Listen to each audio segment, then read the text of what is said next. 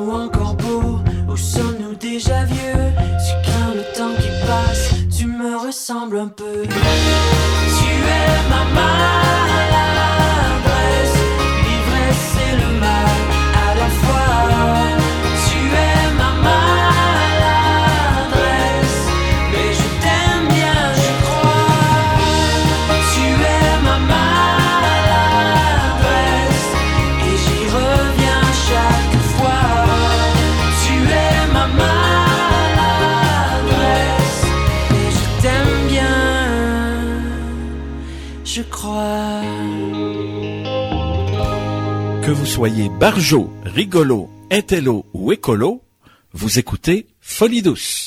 C'est maintenant le moment d'accueillir euh, Catherine Stassin. Bonjour Catherine. Bonjour Yvon. Alors aujourd'hui, euh, tu vas nous parler d'un sujet euh, quand même qui peut être embêtant, mais c'est l'angoisse du lendemain de veille. Tu sais, quand les gens prennent un coup dans le fond, puis ils sont un petit peu amochés, puis ils ont un peu la gueule de bois. C'est un peu ça. C'est ça qui n'a pas vécu un matin comme ça. C'est ça. Hein, on se rappelle à peu près de la soirée. Jeune ou vieux, on a tous vécu ça. Un peu, en général. on essaye au moins une fois, en tout cas. Surtout sans expérience jeune, on a souvent vécu ça. Voilà, c'est ça. Il y en a qui le vivent plus longtemps. C'est toujours un petit peu problématique. Des fois, ça s'étire. Justement, avec ça, on rigole, mais je voudrais quand même donner un avertissement pour dire que l'alcool, c'est avec modération. Et que là, on, peut peut-être en, rire un peu, mais ce n'est pas drôle pour tout le monde. Et effectivement, il y en a qui ont des problèmes d'alcool et des services, tu donneras la fin. C'est ça. Euh, tout, ça, c'est mentionné en, fin de chronique. Euh, vous pourrez aller voir. Exactement. Mais aujourd'hui, on parle de la gueule de bois. Et puis, la gueule de bois, ben, tout le monde a expérimenté ça. On a des sensations pas terribles, des symptômes la fatigue, la soif, euh, des nausées des fois, pas faim ou faim que pour une sorte d'aliment. Mal de tête. Mal de tête, très bonne, très bonne chose. On s'est plus concentré, on a mal l'estomac, enfin, il y a plein de choses. On voudrait mourir des fois. Hein, oui, certains, oui. on voudrait en tout dormir, hein, ou Dépend, dépendamment de l'intensité. Ouais. Alors, euh, ce qui se passe, c'est qu'il y a aussi en plus ces pauvres personnes qui, ont euh, 20% de la population qui a eu une, euh, donc, une, un lendemain de veille, euh, vit de l'anxiété aussi. 20%, c'est quand même un cinquième, c'est pas mal. Et ce symptôme supplémentaire, c'est l'anxiété, ou en anglais, ils disent anxiety, de la combinaison des mots hangover et anxiety. Donc, maintenant, dans le langage euh, souvent euh, pseudo-médical ou, scientifique, les gens parlent aussi de hang anxiety. Et on, sait que l'anxiété est tellement présente, puis ça, c'est, un problème de santé mentale. Ça, cause plein de problèmes. Alors, euh, ça pose plein de problèmes. Et puis ici, avec un lendemain de veille, un lendemain de brosse, un lendemain de cuite, il y en a du vocabulaire. Hein, oui, c'est une cuite, c'est ça.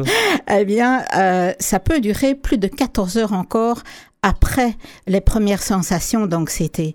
Donc, on se dit, oui, mais d'où ça sort cette affaire? En fait, c'est la chimie du cerveau. En fait, qu'est-ce qui se passe? C'est un peu ça qu'on ben, veut comprendre. Qu'est-ce qui se passe? En fait, ce qui se passe, c'est que l'alcool vient débalancer tout l'équilibre de votre cerveau. Donc, il vient débalancer les neurotransmetteurs et principalement le GABA et le glutamate. Glutamate, tout le monde a entendu parler. Le GABA, c'est, pour abréger évidemment, euh, c'est un neurotransmetteur qui, lui, va favoriser euh, la sédation, la relaxation. Donc si on le bouleverse, et on bouleverse le glutamate qui lui est quelque chose qui est responsable de l'activation du cerveau. On parle bien du cerveau, on ne parle pas d'autre chose. Donc ces deux neurotransmetteurs sont totalement perturbés. Et le corps, qu'est-ce qu'il fait? Le corps, il voit en plus ce déséquilibre, il veut y remédier. Donc le cerveau dit, oh ben moi je vais fournir encore plus de glutamate jusqu'à 200% de ce qu'on fabrique d'habitude. Et puis, donc, tout ce déséquilibre et cette tentative par le corps et le cerveau, donc, de rééquilibrer, déclenche également d'autres effets ou des effets de, euh, du, le cortisol. Pourquoi? Hmm. Parce que le corps prend ça, le cerveau prend ça comme un stress. Il dit oh là, qu'est-ce qui se passe? Qu'est-ce qu'on fait là avec mes neurotransmetteurs? Eh bien, euh, on fait des choses euh, pas très correctes. Qu'est-ce qui se passe? C'est un stress pour le cerveau. Donc, est déclenché la le cortisol et ça se maintient de manière assez élevée encore le lendemain de veille. Donc, euh, vous avez euh, arrêté de boire, mais ça peut se maintenir même, pour le cortisol en tout cas, jusqu'à une semaine après un taux qui n'est pas un taux normal. Donc vraiment, le corps réagit comme dans un stress. Donc, il faut y penser deux fois avant de prendre une cuite. Ben, quand on, la prochaine fois que vous prendrez plus qu'un verre ou vous sentez que vous dépassez une, certaine limite, dites-vous, oh, ben, qu'est-ce que je fais à mon cerveau? Je le maltraite dans le fond un petit peu parce que le, cerveau, il va vraiment mal le prendre. Il, le prend vraiment comme un gros stress et il va réagir de, comme il peut, d'ailleurs. Parce qu'on pense souvent à l'alcool, on pense souvent les, les effets physiques, on va avoir mal à ci, à ça, etc., mal au cœur, peu importe. Mhm. Mais effectivement, comme tu dis, le cerveau, c'est pas tout le monde qui pense ça. on associe souvent la drogue avec le cerveau, mais l'alcool aussi a des effets négatifs. Ben voilà. Et pourquoi aussi Donc, j'ai parlé du GABA et puis du glutamate, mais il y a aussi quelque chose qui est un peu plus connu du grand public, peut-être, euh, qui est connu, on dit l'acétaldéhyde ou l'éthanal, pas l'éthanol, attention, hein, l'éthanal ou l'acétaldéhyde. Et ça, en fait, l'alcool, il, il convertit ce composé quand il va éliminer il va le convertir. Mais il faut du temps. Oui, les toxines de, l'alcool, en fait, c'est ça, quand voilà. il va l'alcool. Mais le problème, c'est que ce même acétaldéhyde qui, que fournit l'alcool, eh bien, ça provoque aussi une augmentation du cortisol. Donc, encore un autre facteur d'augmentation de cette fameuse hormone qui augmente l'anxiété et qui est responsable aussi de cette fameuse gueule de bois où on se lève et on ne sait plus parler, on ronchonne, comment tu t'appelles Quand on vous dit qu'est-ce que tu veux manger, vous répondez juste par des bruits. Donc tellement vous êtes plus capable. Hein. Enfin, je, parle pour moi. Et pourtant, je ne prends pas souvent de brosse. Qu'as vécu ici? J'ai mal son parce que moi, je supporte très mal l'alcool. moi, tu connais, ça, c'est important. voilà, donc moi, un verre, c'est bon, ça me suffit. Bon, maintenant, on est pogné avec cette anxiété pour ces 20 de personnes. Qu'est-ce qu'on fait avec cette anxiété? Comment on va pouvoir aider notre corps à se débarrasser, dans le fond, de ce phénomène qui est dû à l'alcool et que notre cerveau a traité comme il pouvait? Eh bien, évidemment, on va le lendemain et même le jour même arrêter notre consommation d'alcool idéalement pendant une semaine. On va vraiment essayer de baisser, si pas arrêter totalement la consommation d'alcool pour donner un coup de main au corps. D'accord? On veut aussi essayer de bien dormir. Parce que pendant le sommeil, il y a des phases importantes réparatrices et on va rater ces phases-là avec l'alcool. Donc, si on continue à boire après, on va encore moins se remettre de notre gueule de bois. C'est un mythe, ça, parce qu'on disait souvent rebuvez le lendemain, puis ça va vous remettre. Mais... Totalement un mythe. Ou le junk food, puis ces affaires-là. Absolument sorti de nulle part. Ouais. D'accord? Donc, ça ne fonctionne pas. C'est pour se donner une bonne conscience, ceux qui veulent continuer à boire. Il y a des alcools qui passent un peu mieux pour la gueule de bois, comme la vodka. Ceci dit, ça dépend de la quantité ah, ça, passe, ça, fait, ça, fait, moins fort de, de, de, que le whisky. Ah, OK, OK. Mais, attendez, si blanche, vous, vous, prenez simplement un petit verre de vodka ou deux, maximum. D'accord On commence pas. Voilà, exactement. Là, je sais pas, je suis pas une spécialiste. Là, il pourrait y avoir égalité, à mon avis. Ah, c'est ça. Alors, qu'est-ce qu'on va faire? On va aussi, ça c'est connu, on consomme de l'eau. Oui, ça c'est sûr. Allez, on boit de l'eau, on boit beaucoup d'eau dès le début de la gueule de bois. Et ce qu'on conseille aussi, puisque l'alcool déshydrate le corps, en fait.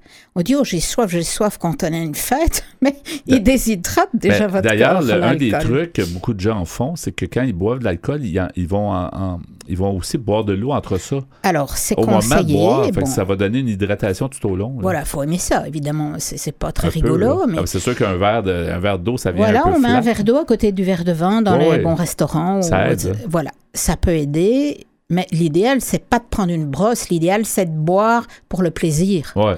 Évidemment, c'est encore d'autres choses. Des fois, euh, on a besoin de ça. Là. chacun fait comme il veut. D'accord? Comme tu dis, la une fois que la gueule de bois est là, l'eau va aider aussi à réhydrater automatiquement le, Exactement. Et aussi, l'eau va aider à la, euh, la diminution de l'anxiété parce qu'en fait, la déshydratation augmente aussi l'anxiété. OK. Quelqu'un qui se déshydrate a plus d'anxiété. Donc, l'anxiété va aider aussi dans ce cadre-là. Ça va?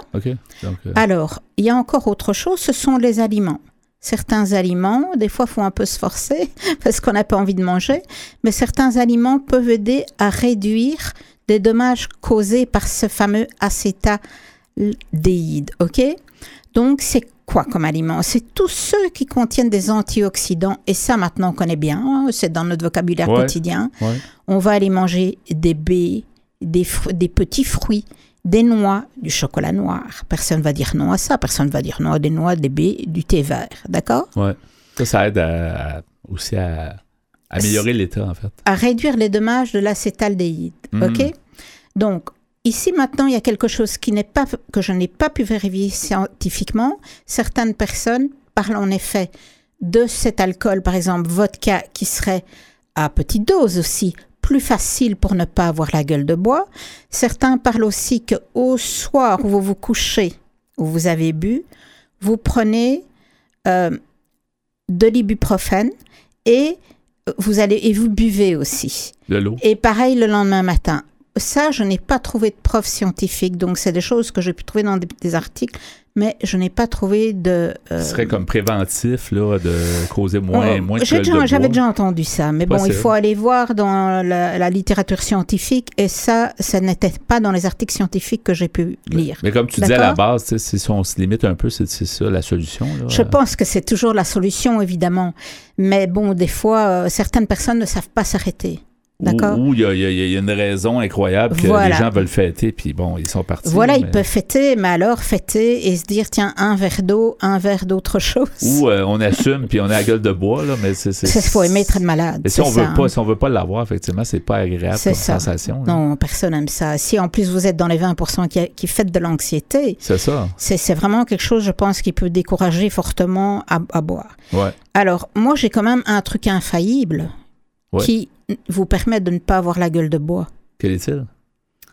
Tu veux vraiment savoir? Ben oui, dis-nous-le en mille. C'est l'abstinence. Ah ben oui, l'abstinence, mon Dieu. Je... C'est pas drôle. Hein? J'aurais dû y penser. L'abstinence. c'est l'abstinence totale. bien sûr. D'accord. Bon, évidemment, c'est très dur à demander pour quelqu'un qui aime bien boire, etc. Mais si vous aimez bien boire, buvez un verre, un bon vin rouge, l'alcool qui vous plaît, etc. Et limitez-vous à ça. Vous n'aurez pas la gueule de bois en mangeant avec. D'accord? Exactement.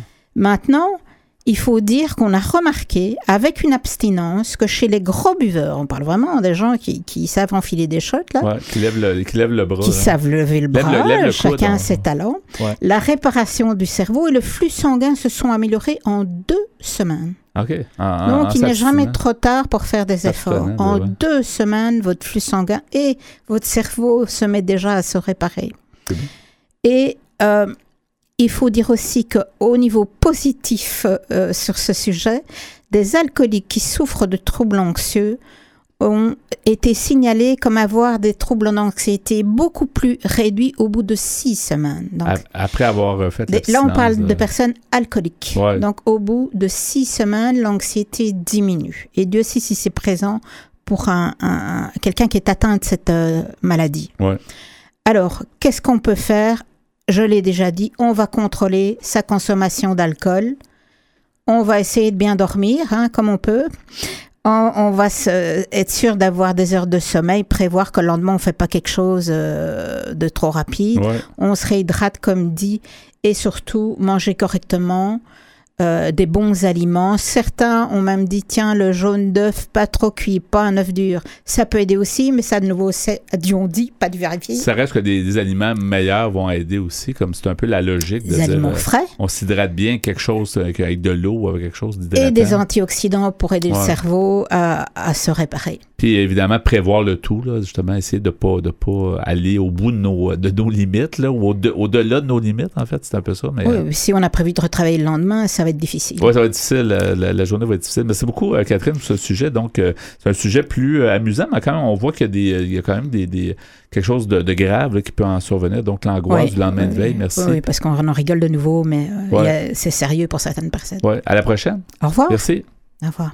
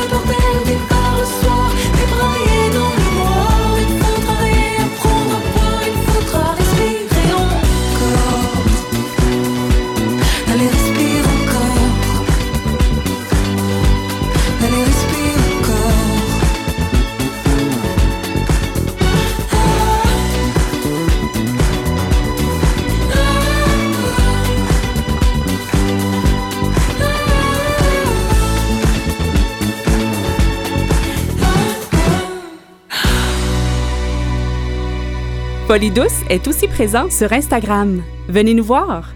C'est maintenant le moment du segment Espresso. Alors, Pierre Laporte, tu as un sujet pour nous aujourd'hui, c'est les enfants de femmes battues. Oui, un sujet, une réalité euh, difficile à entendre, mais c'est un peu euh, ce qui se passe avec euh, les blocs espresso et je dirais même l'émission au complet qu'on fait. On a parfois des, sujets plus durs, mais il faut en parler. Oui, il faut en parler, effectivement. Si on parle de santé mentale, c'est pas toujours rose. Hein? Non, non.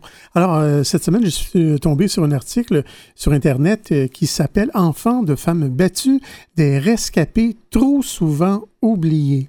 Parce que les enfants peuvent être affectés assez gravement par la violence conjugale, même si euh, par définition, c'est pas dirigé contre eux spécifiquement. Ce sont des éponges, comme tu l'as souvent dit dans des blocs euh, sur les enfants. Ils vont absorber, puis des fois, ils vont, même prendre ça personnellement.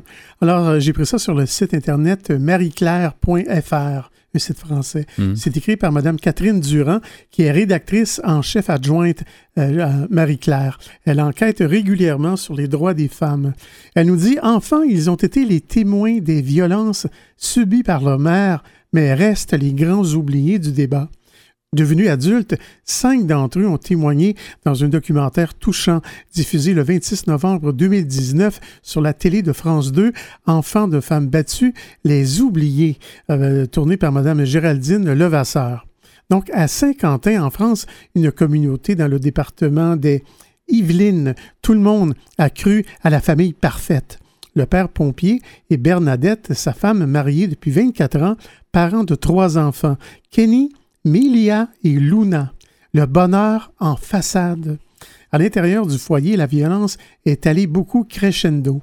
Une violence psychologique, puis les coups et le meurtre quand Bernadette a osé demander le divorce. C'était en 2015.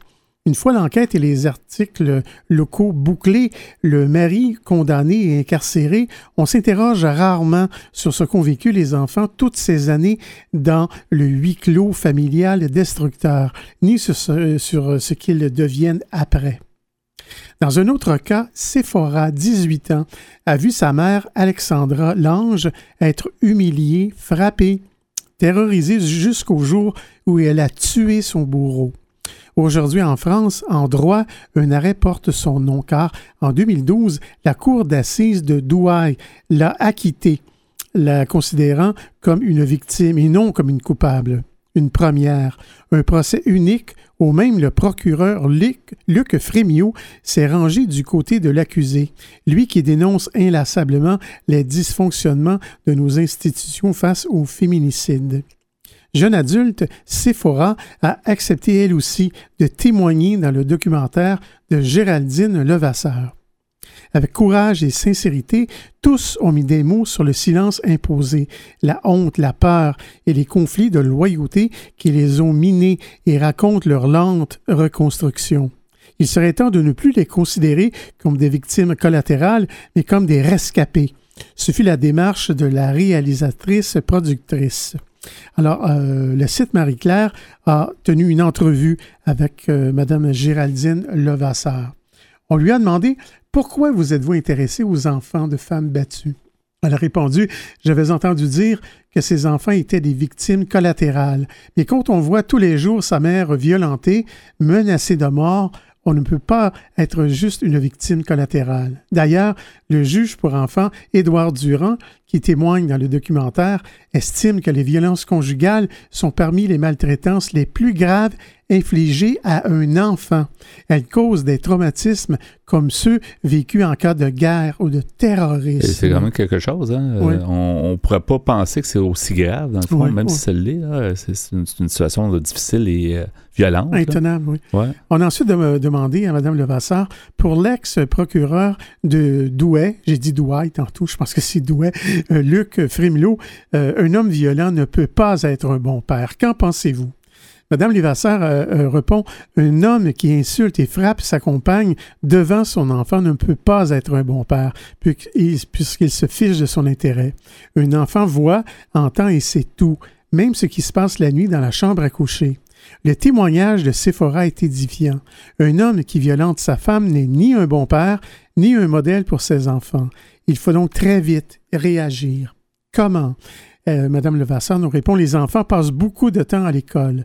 Je pense que l'éducation nationale doit s'emparer de ce problème, soit agir dès qu'un enfant est en décrochage scolaire ou se montre mutique ou ne participe pas en classe alors qu'il en a les capacités ou fait preuve de violence. L'éducation devrait mettre en place un dépistage, des entretiens, diffuser des films. De la même manière qu'on doit faire de l'éducation sexuelle dans les collèges, on doit faire de l'éducation aux violences conjugales. Ces enfants ne peuvent pas non plus amener des copains à la maison. Ils ont peur que ça dégénère, ni dormir chez eux parce qu'ils ont peur qu'il se passe quelque chose pendant leur absence. Très isolés, ils n'osent pas en parler parce qu'ils ont honte. C'est tabou. J'aimerais que ce documentaire soit diffusé dans les écoles, que des témoins se déplacent et qu'il y ait une prise en charge des enfants. On poursuit avec une autre question. On lui demande, dans le documentaire, on perçoit chez les enfants des conflits de loyauté vis-à-vis du père violent. Madame Levasseur nous répond, les enfants aiment leur père et leur mère mais à un moment donné, ils détestent ce père devenu un bourreau et cette mère même devenue une victime et puissante. Ils se disent si je vais à la police, je protège ma mère, mais pas mon père. Si j'en parle à l'école, mon père m'a dit que je risquais d'être placé, et si je suis placé, je ne pourrai plus protéger ma mère. Ces enfants sont tiraillés en permanence. Le rôle de notre société et de nos institutions est de les protéger en éloignant le père du foyer, en le soignant et en lui retirant l'autorité parentale. On va y revenir plus tard. Donc, les enfants de femmes battues, sujet difficile, on va, on va en parler un peu plus tard à l'émission.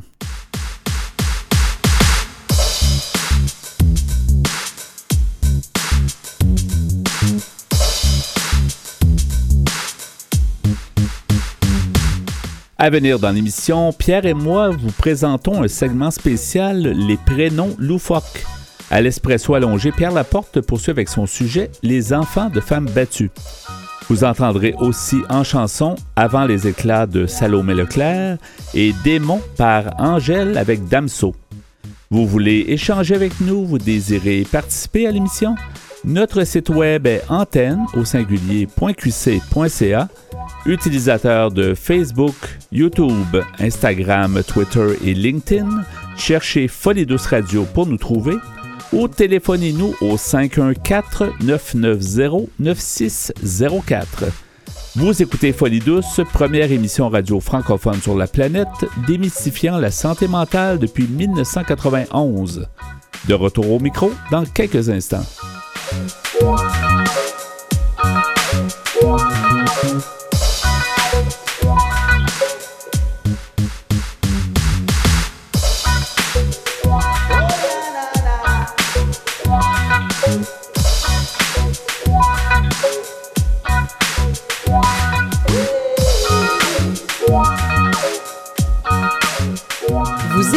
Folie douce. Témoignages, entrevues d'experts, chroniques.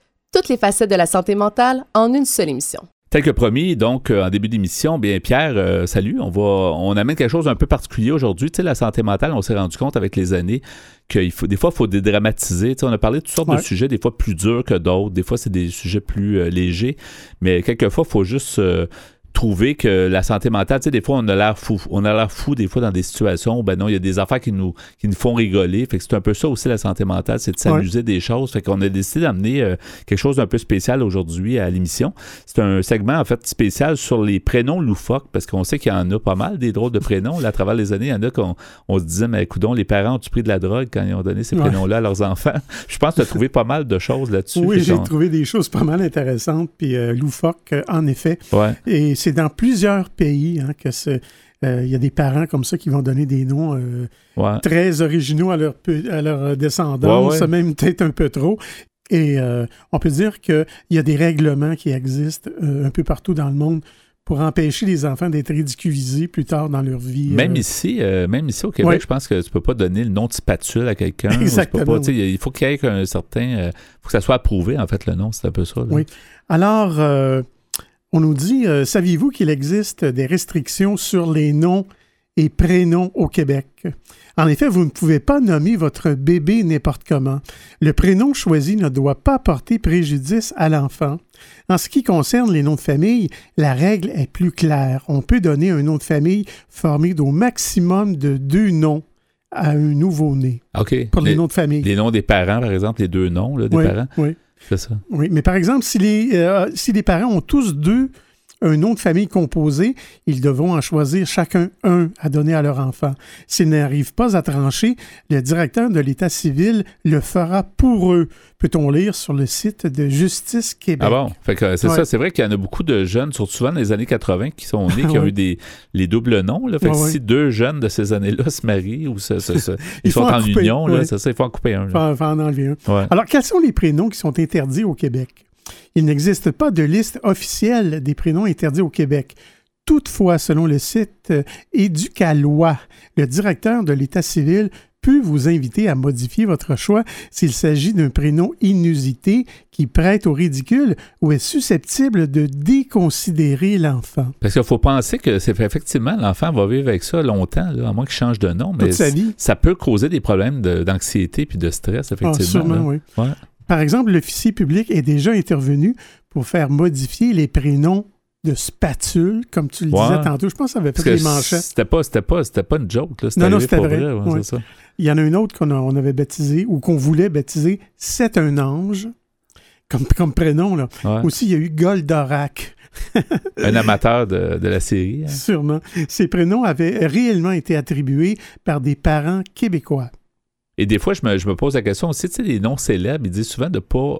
Tu sais, quelqu'un s'appellerait, mettons, René Lévesque, je te mhm. donne un exemple. Tu sais, des fois, ça peut faire porter un poids à l'enfant. Justement, oui. Tu sais, qui, tout le monde va dire, ah, ben c'est ça. oui, il y en a euh, qui se font donner des noms, puis dans, dans le fond, c'est pour. Euh, euh, Rendre hommage, Oui, c'est ça. Hein. Mais sauf qu'à quelque part, les gens vont se faire niaiser, entre ben guillemets. Ben oui, c'est ceux, par exemple, qui n'aimaient pas René Lévesque. ou qui trouvent ça euh, ridicule. Ou ils vont l'appeler euh, Tipoil, tu sais, le surnom de René Lévesque, ou n'importe quoi. Tu sais, je trouve que c'est juste d'amener un peu de la, souffrance à, cette, cet enfant-là.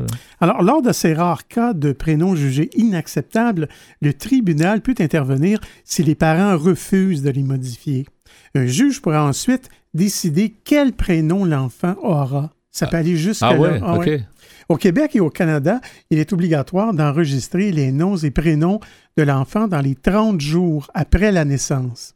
Au Québec, la déclaration de naissance doit être acheminée au directeur de l'État civil. Ouais. Sur l'acte de naissance, le prénom usuel doit être indiqué, de même que tous les noms et prénoms du bébé. Sur le site de l'État civil, on peut lire qu'il est recommandé de limiter à quatre le nombre de prénoms présent sur le certificat de naissance. C'est ça, ils sont inscrits, mais le nom usuel, ça va être lui qui va être utilisé. Ce pas nécessairement ces quatre-là, effectivement. Euh, vous pouvez toutefois euh, pousser jusqu'à cinq. Et cette dame euh, qui avait écrit l'article, elle nous dit Je vous en donne ma parole. Mon nom complet est Marie Raïssa Pénélope Éléonore Lisandre Wellel Dolbec. Je te jure, c'est pas, une farce, ben, Non, il y a plusieurs prénoms. Cette femme-là utilise seulement euh, le prénom Lisandre. Non, parce que l'avantage, je pense, entre autres, c'est ça, c'est que si un jour dans la vie, il y a quelqu'un qui a un autre prénom pareil, puis je sais pas, qui a fait une chose incroyable, ben, l'enfant va pouvoir, je pense, changer plus facilement de prénom à cause qu'il est, déjà inscrit dans la. je crois que c'est ça aussi. Mais juste comme ça, là, euh, euh, je sais que le prénom Adolphe, est, devenu beaucoup moins populaire suite à la Deuxième Guerre mondiale. Mais pas qu'il est interdit, c'est juste que le monde associe ça à quelque, chose qui est comme euh, horrible. Oui, sûrement, sûrement. Ou un autre, par exemple, qu'on voudrait baptiser Gengis Khan. Tu sais, ça, ça, ça serait pas populaire. Malgré que c'est un héros, selon certaines personnes en Mongolie, mais ça, c'est autre chose. Maintenant, la tendance est aux prénoms originaux, parfois trop. Heureusement, l'État civil veille au gré. Voici le top 20 des prénoms les plus improbables refusés ces dernières années. Le choix du prénom de l'enfant à naître est la première grande responsabilité que doivent assumer les futurs parents. Il y a les adeptes des listes à rallonge, ceux qui se réfèrent au classement des personnes populaires et ceux qui préfèrent au contraire les prénoms rares. Ces dernières années, les couples ont été nombreux à choisir un prénom insolite à leur bébé mais certains euh, le sont tellement qu'ils ont été refusés par l'État civil, et pas seulement qu'au Québec. Euh, voici une liste de, ces patronymes loufoques qui ont été refusés par les officiers de l'État civil français, soucieux de leur bien-être. Alors, tiens-toi bien, mets ta ceinture. On met ça, puis les bretelles en plus. On s'attache. Il y a par exemple euh, le cas de Nutella. Oh. Euh, l'enfant qu'on voulait baptiser Fraise, Clafoutis ou Anomalie ou CR7. Hey, anomalie, tu sais, franchement. CR7, c'est pas une Mazda, ça? Non, non, je pense que c'est ça, ouais, CR7. Il y a un prénom aussi qu'on voulait euh, donner, c'était, tiens-toi bien, Anal. Oh my God. Il y a Excel, ça c'est une Toyota. Ouais, ou la gomme. la gomme Excel. Il y a Désigual. non, mais les parents prennent toute la drogue ou sont vraiment sérieux? Hein? peut-être. Des fois, que je me demande. Il y en a un, c'était Metallica Astérix. Euh, en un seul nom. Ouais. Euh, Lucifer, ça, ça peut se comprendre. Il y avait aussi Prince William avec un tradignon. Il y avait Bob l'éponge qui a été refusé. Non, mais c'est sérieux. Il y a Titeuf, T-I-T-E-U-F. Il y a Spirou. Puis on parle des prénoms qui ont été refusés en France, ça? Oui, oui. Il y a Spirou. C'est comme le. Ouais, comme le. Comme le la bande, Les bandes dessinées. Ben oui. Il y a Flora, euh, euh, Flore Avril. Il y a Manhattan. Il y a Mini Cooper. Et aussi, il y a Ikea. Ben, c'est n'importe quoi. C'est un enfant à monter soi-même. Ah oui, c'est ça, exactement. Alors, l'État peut refuser euh, certains prénoms. Depuis la, loi euh, du 8 janvier 1993, les parents sont autorisés à donner n'importe quel prénom à leur enfant dans la mesure où celui-ci ne contrevient pas à l'intérêt de l'enfant. Euh, dans le cas contraire, alors je parle en France, dans le cas contraire, le prénom peut être contesté par l'officier d'état civil, comme cela a heureusement été le cas pour IKEA, euh, CR7 ou encore Clafoutis. Alors certes, la tendance est aux prénoms rares et originaux, mais il y a un monde entre un prénom atypique et un prénom totalement importable. Selon une circulaire du 30 octobre 2011, les prénoms posant problème sont ceux ayant une apparence ou une consonance ridicule, péjorative ou grossière et ceux difficiles à porter en raison de leur complexité ou de la référence à un personnage déconsidéré dans l'histoire ou encore de vocables de pure fantaisie. Le prénom euh, nous suit toute notre vie. C'est l'élément central de notre euh, identité. N'oubliez jamais que votre enfant va vivre avec. Le prononcer et l'épeler un nombre incalculable de fois.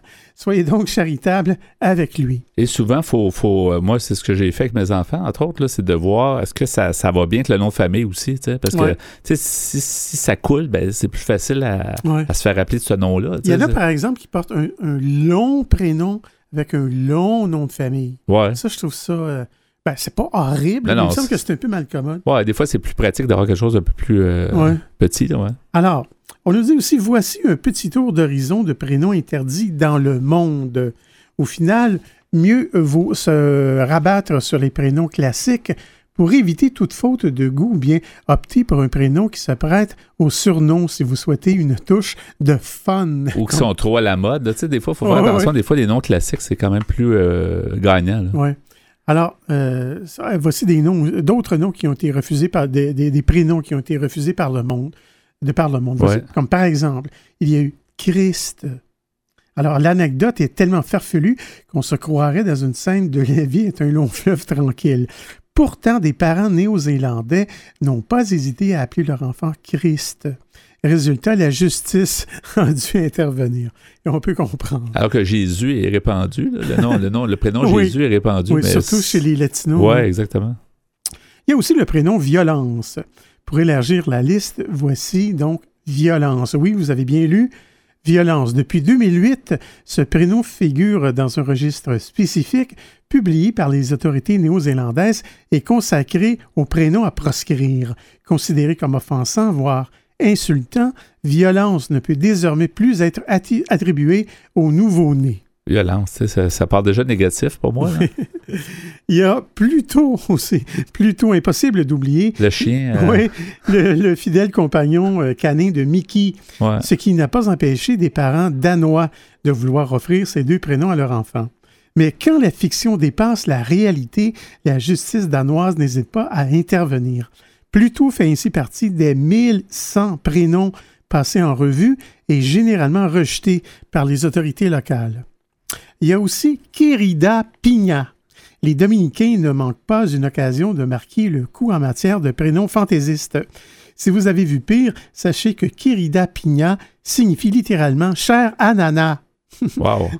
Ça sonne pas si mal, mais en sachant la définition, je trouve que ça, effectivement, c'est pas applicable vraiment. Alors, on nous dit drôle de trouvaille que celle-ci. Heureusement, en 2007, ce prénom a fait l'objet d'une interdiction radicale. Pas étonnant. Si aujourd'hui les prénoms insolites gagnent du terrain, certains parents ne se font pas prier. En atteste ce petit baptisé Monkey, autrement dit singe, un prénom affiché sur la blacklist danoise, mais non pas interdit. Il y a aussi Justice. Toujours parmi ces prénoms prescrits en Nouvelle-Zélande par le département des Affaires internes, Justice, sacré prénom apporté par le petit bout concerné. Les parents espéraient peut-être un destin hors du commun pour leur enfant. Eh bien, c'est raté. Euh, un dernier. Oui, il reste 30 secondes à peu près. OK, un dernier peut-être assez spécial anus, imagine-toi. Oh, Tout comme la Nouvelle-Zélande, le Danemark n'hésite pas à hausser le ton face aux excentricités des jeunes parents pour le choix du prénom du nouveau-né. Et certains parents ont décidé de jouer avec les nerfs de leur officier d'état civil en baptisant leur enfant Anus. Non, mais quand même. Décision révoquée, bien évidemment. merci Pierre. En tout cas, on va, on va donner la référence sur notre site, comme d'habitude, sur le site antenne.qc.ca, les gens qui voudraient le lire, parce que, tu sais, dans le fond, c'est un peu ça qu'on voulait montrer dans ce bloc-ci, un peu la, la folie des fois des, des gens vivent des fois de la folie, puis ça peut quand même affecter les enfants. Donc merci pour ça. Avant de t'écrire que j'avais besoin de toi, que j'avais besoin de toi. J'ai pensé pleurer, j'ai pensé pleurer, mais j'ai pas fait ça.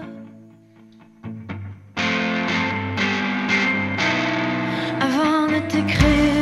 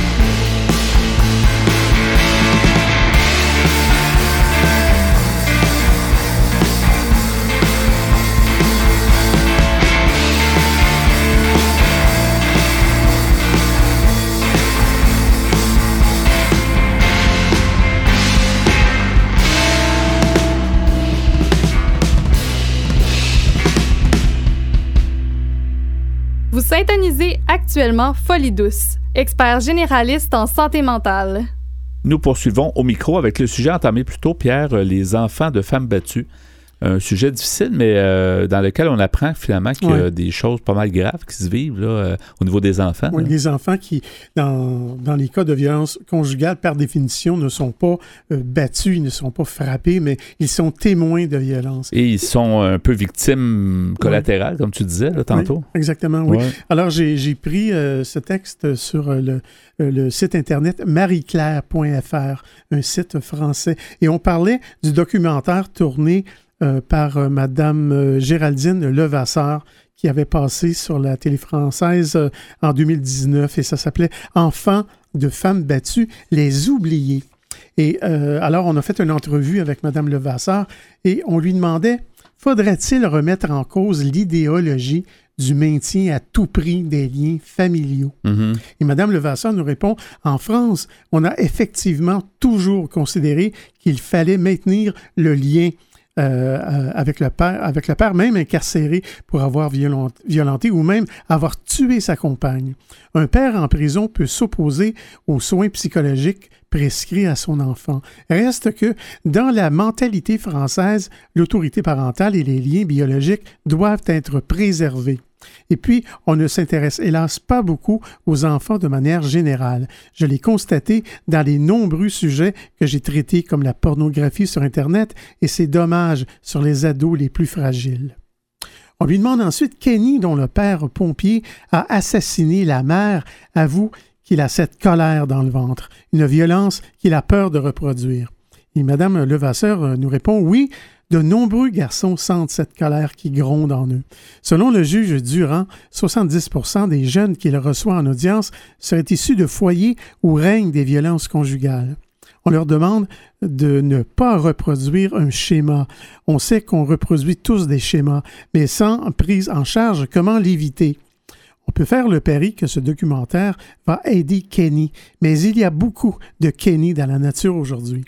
Quand on connaît l'histoire des hommes violents participe à des groupes de parole, on constate qu'un sur trois a été victime de violences conjugales subies par sa mère. La résilience est rare. Il faut briser cette malédiction. Mais pour ça, il faut réussir à débrider la parole des enfants. Hmm. On clair qu'une femme meurt tous les trois jours sous les coups de son conjoint, mais il faut préciser au moment où elle lui annonce qu'elle se sépare c'est beaucoup. Oui, c'est souvent ça qui est le déclencheur, malheureusement. c'est ça. Ça qui rend un peu fou les, ces, hommes. Pris dans un conflit de loyauté, dans une situation invivable avec une mère sous emprise, il faut imaginer que les enfants lui mettent la pression pour qu'elle s'en aille. Au bout d'un moment, elle rassemble toutes ses forces et annonce à son conjoint qu'elle va le quitter. À partir de ce jour-là, elle est en très grand danger. Et il y a des lieux dans lesquels les femmes sont battues, la chambre à coucher ou la salle de bain. Alexandra, l'ange, elle, c'était dans la cuisine qui la frappait. Et c'est dans la cuisine qu'elle lui a annoncé qu'elle allait le quitter. Et c'est là. Des fois, je me demande, Pierre, s'il n'y aurait pas un mécanisme qui ferait en sorte que la personne l'annonce mais qu'elle soit déjà sortie de l'endroit puis qu'elle ait peut-être une personne avec elle, tu sais, ça éviterait un paquet de drames. Là. Tu sais, je trouve qu'il devrait y avoir, avant d'annoncer ça à son conjoint, elle devrait comme avoir de, un encadrement avec quelqu'un pour dire... Une espèce de bodyguard. Ouais, pour pas qu'elle se fasse euh, justement violenter puis qu'elle sorte immédiatement. Là. Tu sais, c'est ça. Oui. Euh, le message à faire passer aux femmes et aux enfants, c'est qu'il faut partir tout de suite. Mais comment expliquer ça à des enfants de 5 ou 6 ans? Il faut des relais. On lui a demandé à Mme Levasseur par la suite, Sephora, fille d'Alexandra Lange, acquittée en 2012 du meurtre de son mari violent, qui a tenté de l'étrangler, a accepté de témoigner. Ce combat contre les violences faites aux femmes serait-il le combat de sa vie? Madame Levasseur répond On s'est vu dans un café de sa ville. Dès qu'un homme entrait, elle tremblait elle porte un profond traumatisme. Mais Sephora a été aidée, entourée à partir du moment où son père, qu'elle appelle son géniteur, est sorti du paysage. Prise en charge à l'école par des éducateurs, des assistantes sociales, elle a réussi à se structurer. C'est une jeune femme réfléchie et posée. Nous avons réalisé son interview qui a été très douloureuse. On a fait de nombreuses pauses. Ce souvenir était insupportable pour elle. Cela ravivait tout. En revanche, pour la seule fois de sa vie, elle a voulu entrer dans les détails, les coups, les pleurs, la peur que sa mère meure et l'injustice à l'école. Elle m'a dit quelque chose d'important. Elle a dit j'aurais pu en parler à l'école. Il fallait juste me poser les bonnes questions et j'aurais pu changer le destin. C'est pour ça que je dis aujourd'hui que le rôle de l'école est fondamental. Sephora veut devenir avocate. En France, elle est ambassadrice auprès du ministère de la Santé pour lutter contre les violences faites aux femmes. Ce combat, elle va le porter. Fin de l'article. Mais euh, plus près de chez nous, il existe, euh, en fait, c'est situé à Laval, ça s'appelle la Maison Lester. C'est une maison d'aide et d'hébergement pour les femmes et enfants victimes de violences conjugales. Les intervenantes croient au potentiel de chaque femme et enfant. Elles croient en leur capacité de prendre leur avenir en main.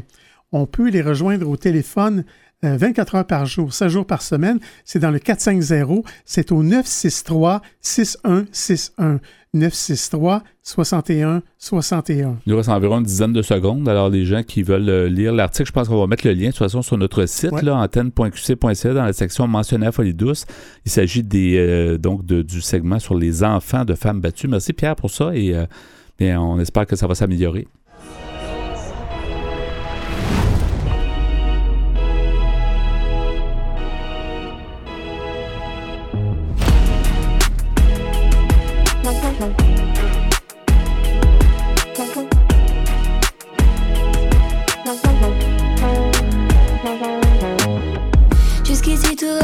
Enfin ça allait.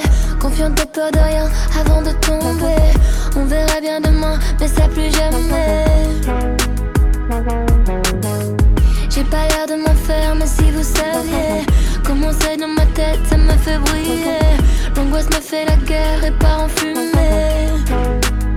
Jour après jour, je m'habitue à mes ennemis qui me tuent. Et j'apprendrai toutes les vertus.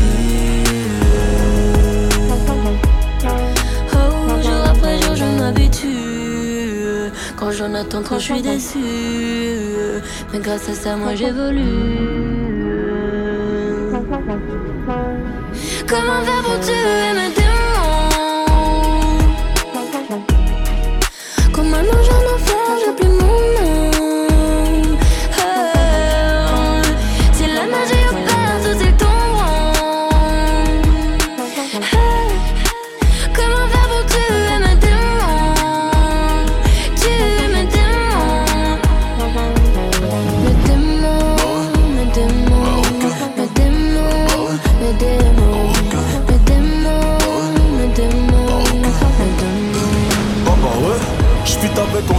mots radio, faut qu'on Au lieu d'un nicta, non, non, je dirais grand bien leur face. Portefeuille acromate ne voit que violet, vert, ice. Je suis dans la zone, rageux me suis par la trace. Comment faire pour tuer les haineux? Juste en en parlant plus. Pour rappeur, non, pour moi depuis que j'ai d'albums vendus. Très sincèrement, si je m'en vais, je ne reviendrai plus. Besoin d'explorer autre chose, me perdre dans le cosmos. Ils parlèrent dans mon dos couvert de vêtements chers italiens. Dans leur derrière, je ferai un don de quelques futurs homo sapiens. Je suis l'avatar du game, je maîtrise les quatre éléments. Je je chante, je produis, j'écris pour les gens. Je sais comment faire pour tuer.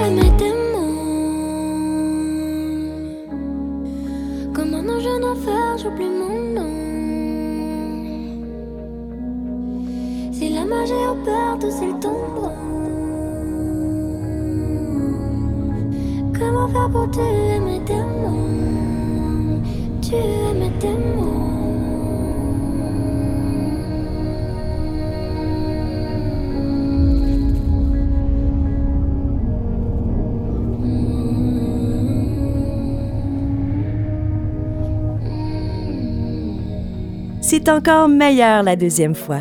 Écoutez-nous en reprise sur YouTube en cherchant Folie Douce Radio.